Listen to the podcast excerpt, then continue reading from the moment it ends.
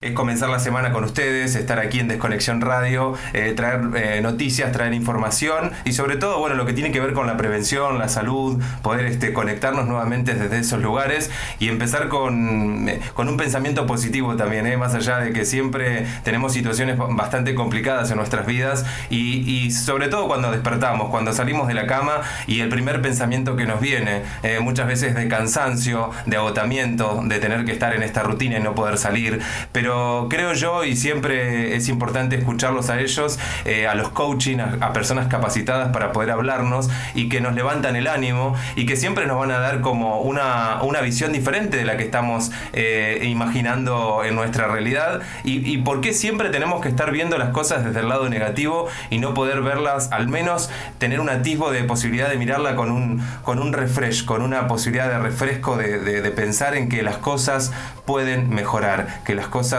van a mejorar y siempre va a partir de uno. Por eso quiero hablar con Julián Randle, lo tenemos en comunicaciones, coaching, eh, lo tenemos ahí. ¿Cómo estás Julián? Bienvenido a Desconexión Radio nuevamente.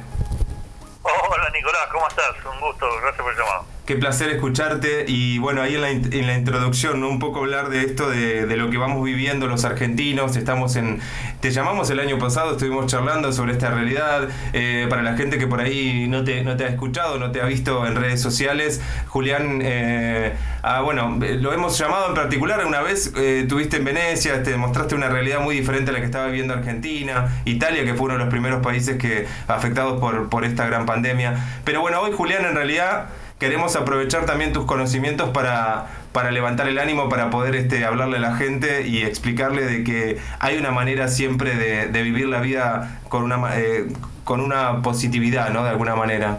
Así es. Vos viste que los chinos, eh, ¿sabés cómo se escribe en chino la palabra crisis? Crisis no. Bueno, los chinos escriben la palabra crisis con dos caracteres. Un carácter es problema y el otro carácter es oportunidad. Y, lo que nos están enseñando los chinos es, es que toda situación en la vida siempre, siempre tiene dos caras, siempre. Y esto es algo que no estamos muy acostumbrados a vivir, es decir, tendemos a vivir la vida de una manera determinista, ¿viste? Donde las cosas nos pasan. La vida fluye de una manera bastante determinista, donde realmente yo no tengo muchas opciones, otra que seguir el, las vías del ferrocarril de la vida. Y, la verdad, Nicolás, es que no es así. La verdad es que tenemos mucha libertad y muchas posibilidades eh, de, modificar el curso de nuestra vida. Este, y esto es lo que nos están alertando los chinos, es decir, que estemos muy atentos a que frente a toda situación existen siempre dos caminos. este, lo, lo, que está pasando en este momento a nivel mundial con el tema este de, de de la pandemia, eh, es una situación que nos invita y nos alerta a la posibilidad de tener dos maneras de vivir. Entonces, eh, lo que lo que recibimos es un mensaje, un mensaje eh, muy concreto de, de, miedo, de que estamos frente a un enemigo implacable y que nos tenemos que esconder y nos tenemos que asustar y que tenemos que seguir las consignas del gobierno. Eso es básicamente una, eh, una mirada de, la crisis en la cual estamos presentes.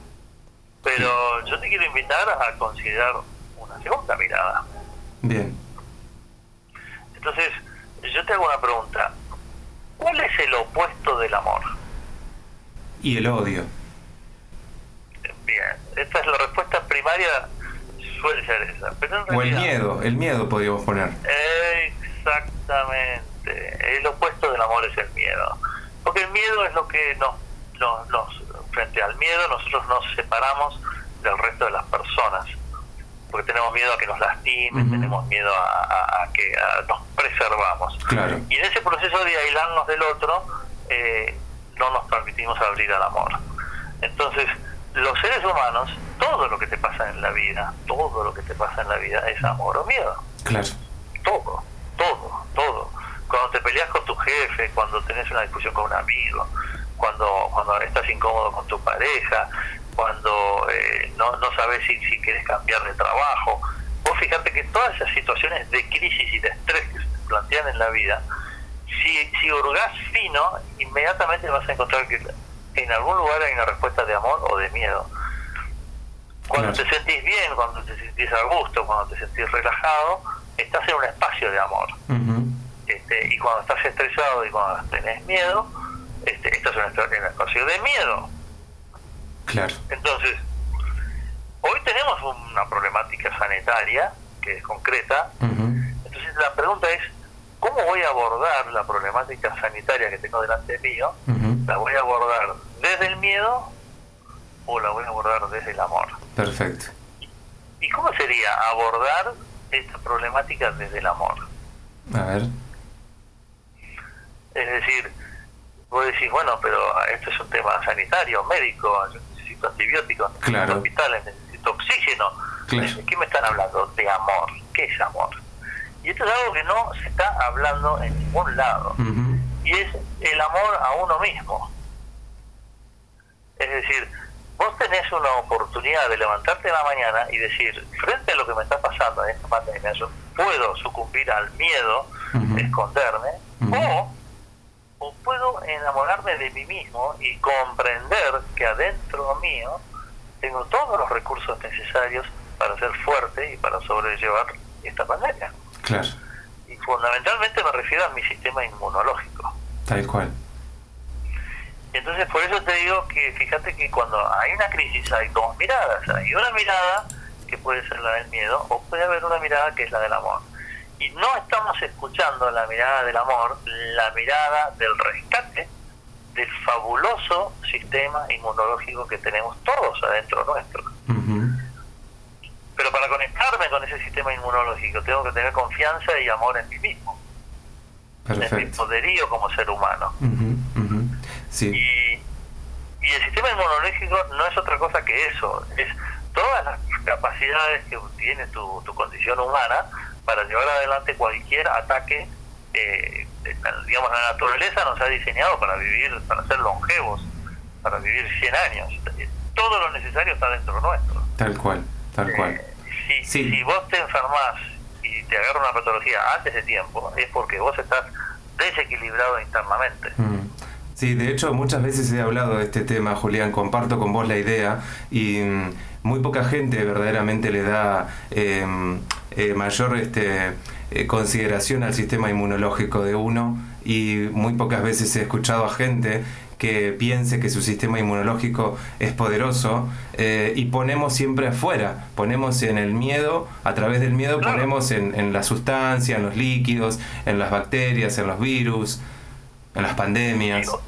Y un médico que cuando vos vas a ver a un médico y el médico te da una te da un diagnóstico y te dice, mire, usted tiene cáncer y este cáncer le va a sacar las células y este cáncer va a hacer esto, va a hacer lo demás y entonces le dice, bueno, vaya, tómese este remedio y retírese de mi oficina.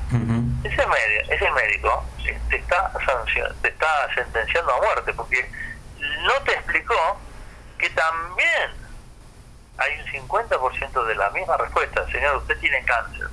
Hablemos de por qué, cuál es la emoción que lo está poseyendo.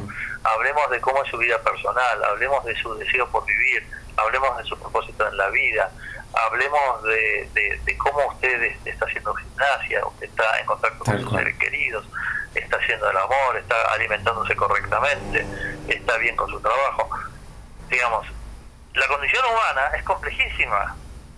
Entonces, eh, no podemos no podemos separar no Julián no podemos separar la parte física de la parte emocional. De hecho muchos de los médicos que he entrevistado durante este tiempo de pandemia eh, tienen este común denominador en su en su sentido común en su discurso en sus argumentos científicos médicos eh, y hablando un poco justamente de las emociones del amor incorporan este elemento que muchas veces la ciencia lo deja no le da credibilidad no no, no, y es espantoso y es este y es realmente terrible. Como si fuéramos un, perdón la expresión, ¿no? Pero como si fuéramos un cacho de carne de donde inyectarnos, tomar antibióticos y viviéramos así.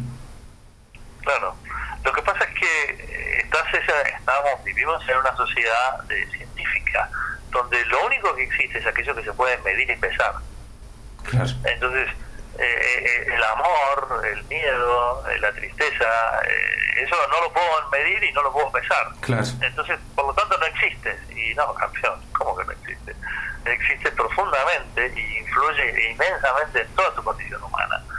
y, tenés que atenderlo y tenés que estar muy atento a todas estas emociones porque definen la calidad y la salud. Entonces, eh, lo que a mí me, da muchísima tristeza es que las personas que son los comunicadores sociales, los medios, los políticos, eh, deberían integrar en su conversación la oportunidad de salud. Es decir, eh, yo, si fuera presidente, lo que haría es diría, miren, señores, estamos frente a una pandemia, una pandemia médica muy delicada. Lo que tenemos que hacer en este momento es construir más hospitales y eh, más vacunas, eh, contar con más recursos económicos para, para poder tener más solvencia frente a la patología. Eh, y usted, ciudadano, lo que usted también tiene que construir es su sistema inmunológico. Usted necesita tener. Y el sistema inmunológico requiere que usted tenga, tome sol, haga deportes, esté en contacto con sus seres queridos, este, mantenga ciertos recaudos eh, esenciales, pero en regla general, trate de que su vida sea lo más feliz posible, porque en la medida que su vida sea feliz, el virus no va a poder avanzar, porque usted va a ser inmune. Entonces, y aparte se va a dar otro fenómeno muy hermoso, y es que si usted está contento y usted está colaborando activamente en la sociedad, la economía va a crecer y se va a desarrollar. Y con mayor economía vamos a tener recursos para más hospitales que es lo que necesitamos en este momento. Bueno. Este, si esto hubiera sucedido hace un año, hace un año eh, la economía argentina decayó un 8%.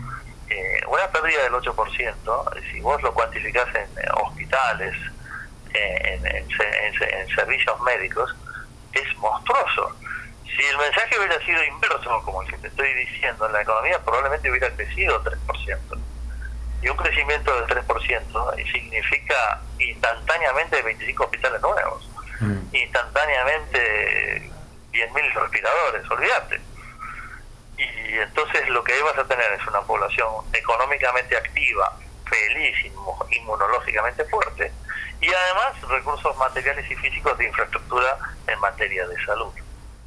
Fantástico, fantástico. Nos encanta escucharte, Julián. Eh, muchísimas gracias por este tiempo. Este, y la verdad que queda muy claro el concepto, un concepto que desde este eh, habitáculo aquí en este programa eh, compartimos, tenemos la misma visión, tenemos este, eh, tratamos de empoderar a las personas, siempre decimos desde este lugar que, que, sabemos que las personas tenemos un potencial enorme y creemos mucho en ese potencial y por eso siempre tratamos de, de aportar ese granito de arena desde este lugar, ¿no?